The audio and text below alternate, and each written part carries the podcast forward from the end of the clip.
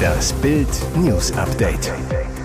Es ist Montag, der 17. Oktober und das sind die Bild Topmeldungen.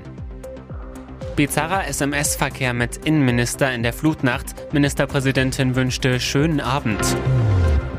Stürzt Britenpremier Truss noch in dieser Woche? Restaurants nehmen Weihnachtsgans von der Karte. Wie ahnungslos und herzlos darf eine Ministerpräsidentin sein? Nach dem Rücktritt ihres Kronprinzen steigt der Druck auf Malu Dreyer. Fakt ist, sie schrieb während der Todesflut eifrig SMS mit Ex-Innenminister Roger Levens. Zwölf Nachrichten sind bekannt. Besonders brisant, am 14. Juli 2021 um 21.42 Uhr textet Dreier, ich höre, dass der Höchststand Hochwasser erst morgen Mittag erreicht ist, ist ja wirklich schlimm. Zeitgleich startet Polizeihubschrauber Sperber 2 zum Aufklärungsflug. Häuser stehen bis zum Dach unter Wasser, Menschen sind eingeschlossen, geben verzweifelt Lichtzeichen. Dreier sorgt sich, ob die inzwischen zurückgetretene Umweltministerin und Ex-Bundesfamilienministerin Anne Spiegel informiert ist. Levens antwortet, sie hat ein eigenes Lagesystem. Darauf Dreier, okay, schönen Abend. Um 0.58 Uhr schreibt Levens, liebe Malu, die Lage eskaliert. Es kann Tote geben oder gegeben haben. Nächste SMS um 5.33 Uhr. Lieber Roger, ich bin wieder erreichbar. Da sind schon 134 Menschen tot. All das ist für die CDU-Opposition Beleg für das Komplettversagen von Dreier und ihrer Regierung. Rheinland-Pfalz-Fraktionschef Christian Baldauf zu Bild. Es kam nie ein Wort des ehrlichen Bedauerns. Frau Dreier soll sich endlich entschuldigen. Ihrer politischen Verantwortung ist sie bis heute nicht gerecht geworden. Im Ahrtal wachsen Wut und Enttäuschung. Alfred Sebastian, Bürgermeister von Dernau, uns wurde unbürokratische Hilfe versprochen, doch es geht nichts vorwärts.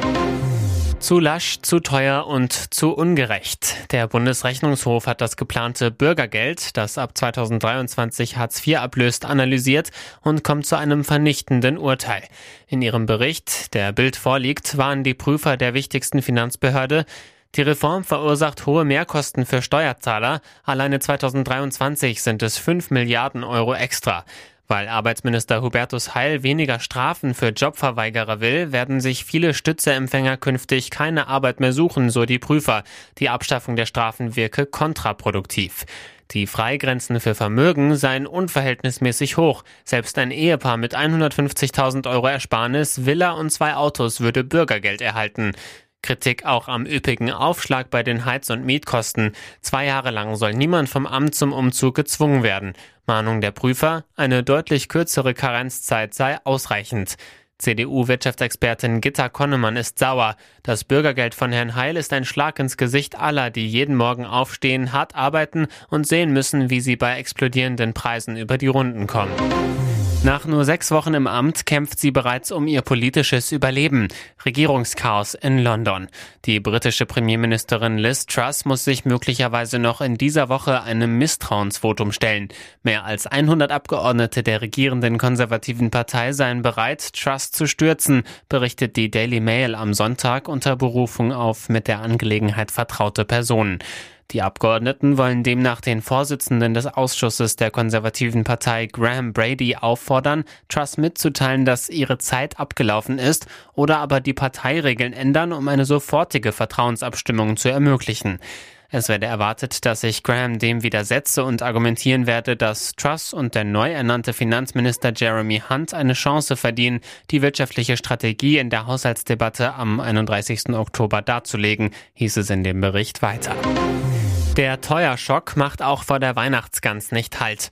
Die Preise für die Geflügeltiere sind um bis zu 100 Prozent explodiert.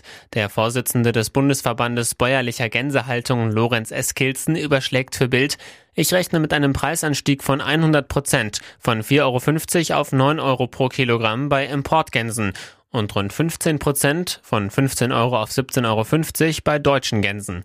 Die Folge? Erste Restaurants wollen in diesem Winter die Weihnachtsgans von der Menükarte streichen, wie die Kieler Nachrichten berichten. Begründung? Sie können im Einkauf nicht kalkulieren, ob die Kunden bei den gestiegenen Preisen mitgehen oder lieber ganz auf das Traditionsgericht verzichten werden. Denn Gastronomen müssten für eine Gans bis zu 250 Euro verlangen, wollen sie wirtschaftlich handeln. Das könnte vielen Familien zu teuer sein. Die Bundesgeschäftsführerin des Deutschen Hotel- und Gaststättenverbands Ingrid Hartges bestätigt gegenüber Bild, niemand kann voraussehen, ob die Gäste bereit sind, die gestiegenen Preise zu zahlen. Es könnte daher sein, dass nicht wenige Betriebe gezwungen sind, die ganz von der Speisekarte zu nehmen. Braucht Bayern wirklich einen Neuner? Bayern hat doch einen Neuner. Mit einer Galaleistung beim 5 zu 0 gegen Freiburg macht ausgerechnet Erik Maxim Choupo-Moteng auf sich aufmerksam. Der Ersatzneuner knipst einmal selber, bereitet einen weiteren Treffer mit der Hacke vor. Dazu ist er am ersten Tor beteiligt, als er Davies Vorlage auf Sané einleitet. Choupo-Moteng rückte nur kurzfristig in die Elf, weil Thomas Müller weiter von Rückenschmerzen geplant ist. Der Zone-Experte Sandro Wagner ist sich daher sicher, Chupo wird weiterspielen. Choupo-Moteng wird also der nächste Lewandowski. Nach dem Abgang des Weltfußballers im Sommer klaffte im Sturmzentrum ein Loch, das nicht gefüllt werden konnte. Mit Sadio Mané wurde zwar ein Weltklasse-Offensivspieler verpflichtet, eine klassische Stoßspitze ist er jedoch nicht. Leon Goretzka sagt, Chupo hat es hervorragend gemacht. Er hat heute gezeigt, dass wir uns auf ihn verlassen können. Und was sagt der Stürmer selber? Auf die Frage, ob seine Leistung heute eine Bewerbung auf mehr war, sagte er cool, was heißt Bewerbung? Ich versuche jeden Tag Gas zu geben. Dass medial sehr viel geredet wird, gehört dazu. Ich weiß, was ich kann. Das weiß auch der Julian. Natürlich möchte ich weiter viel spielen. Und jetzt weitere wichtige Meldungen des Tages vom Bild Newsdesk. Während die Preise für Strom, Gas und Benzin weiter anziehen, hat die Heizperiode gerade erst begonnen. Unserem Land steht ein schwieriger Winter bevor. Wird uns der Gasvorrat trotz ausfallender Importe aus Russland sicher über den Winter bringen? Wann wird Energie endlich wieder billiger werden? Wovor müssen wir noch Sorge haben? Bild erklärt die wichtigsten Fragen. Sind die Gasspeicher ausreichend gefüllt? Schockmoment beim Blick auf die Gasfüllstände. Auf der Webseite von Europas Gasinfrastrukturbetreiber war am Samstagmorgen ein Füllstand von nur 89,56 Prozent gemeldet. Doch am Freitag waren es 95,14 Prozent. Entwarnung kam umgehend. Die Bundesnetzagentur stellte klar, dass es sich wohl um einen Übertragungsfäller handelt. Denn gleichzeitig wurde ein Anstieg des Füllniveaus um 0,12 Prozent gemeldet. Ein auf der Webseite von Europas Gasinfrastrukturbetreiber am Wochenende vorübergehend verzeichneter deutlicher Rückgang des Füllstands in den deutschen Gasspeichern auf weniger als 90 Prozent hat sich als Meldefehler entpuppt. Am Sonntag korrigierte der Verband den Fehler. Der Füllstand der deutschen Gasspeicher wurde danach wieder mit 95,28 Prozent angegeben. Auslöser der Panne war offenbar ein Fehler bei der Datenübertragung. Mehr dazu auf Bild.de. Die Maskenpflichtdiskussion ist zurück. Seit Oktober gilt bundesweit nur noch eine FFP2-Maskenpflicht in Fernzügen sowie in Kliniken, Pflegeheimen oder Arztpraxen. Der Rest ist Sache der Bundesländer. Die rief Gesundheitsminister Karl Lauterbach auf, wegen Corona über eine Maskenpflicht in öffentlichen Innenräumen nachzudenken. Wie zuvor der Ärzteverband Marburger Bund fordert nun auch die Deutsche Krankenhausgesellschaft eine schnelle Rückkehr zur Maskenpflicht in Innenräumen. Virologe Jonas Schmidt-Schanner sieht, ist skeptisch.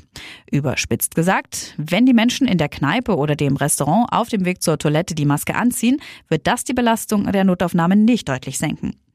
Der Diakoniepräsident Ulrich Linie kritisierte gegenüber RND sogar die schon bestehende Maskenpflicht in Heimen für die Bewohner selbst. Das sei wie wenn andere Menschen zu Hause Maske tragen müssten. Und was denkt die Bevölkerung? Die ist gespalten. Laut einer INSA-Umfrage für Bild am Sonntag sind 48 Prozent der Befragten für eine Maskenpflicht in Innenräumen, 48 Prozent sind dagegen. Eine Mehrheit, 67 Prozent, gibt es für eine Maskenpflicht in Bussen und Straßenbahnen. Das wird ein teurer Stinkefinger für Hamburgs neuesten Ehrenbürger Udo Lindenberg. Die Staatsanwaltschaft ermittelt wegen Beleidigung und Beleidigung politischer Personen gegen den Musiker.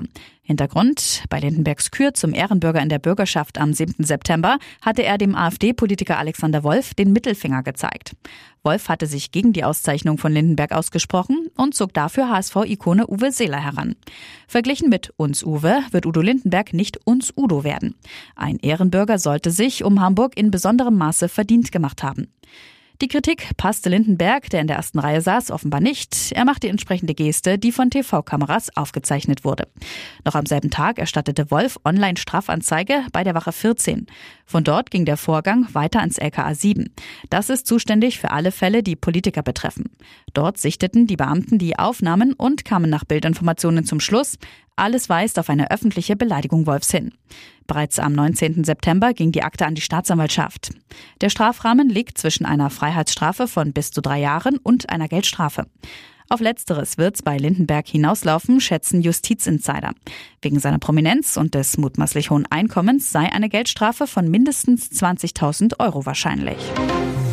Als Riese mit dem Riesenherz verzauberte er einfach jeden. Sein Tod hinterlässt die Harry Potter Schauspieler und die Fans der magischen Filmreihe in großer Trauer. Robbie Coltrane, bekannt als der warmherzige Filmriese Hagrid, ist im Alter von 72 Jahren gestorben. Der schottische Schauspieler starb am Freitag in einem Krankenhaus in der Nähe seines Zuhauses in Labert, wie seine Agentin mitteilte. In den Harry Potter Filmen war er mit seiner Rolle des Hogwarts-Wildhüters Rubeus Hagrid, der sich stets um Zauberschüler Harry und seine Freunde kümmerte, schnell zum Fanliebling geworden. Nun nehmen nach und nach seine Kollegen Abschied und offenbaren, wie ähnlich sich Coltrane und Hagrid waren. Coltrane hielt seine jüngsten Schauspielkollegen wie eine Familie zusammen, kümmerte sich wie seine Filmfigur rührend um Daniel Radcliffe, Emma Watson und Rupert Grint. Besonders Emmas Zeilen, die sie in ihrer Instagram-Story teilte, gehen dabei ans Herz. Robbie war der lustigste Onkel, den ich je hatte, aber vor allem war er sehr fürsorglich und mitfühlend, zu mir als Kind und als Erwachsener. Sein Talent war so riesig, dass es Sinn machte, dass er einen Riesen spielte. Außerdem erklärte Emma, wie sehr sie ihn verehre und bewundere und vermissen werde. Weitere spannende Nachrichten, Interviews, Live-Schalten und Hintergründe hört ihr mit Bild TV Audio. Unser Fernsehsignal gibt es als Stream zum Hören über TuneIn und die TuneIn-App auf mehr als 200 Plattformen, Smart Speakern und vernetzten Geräten.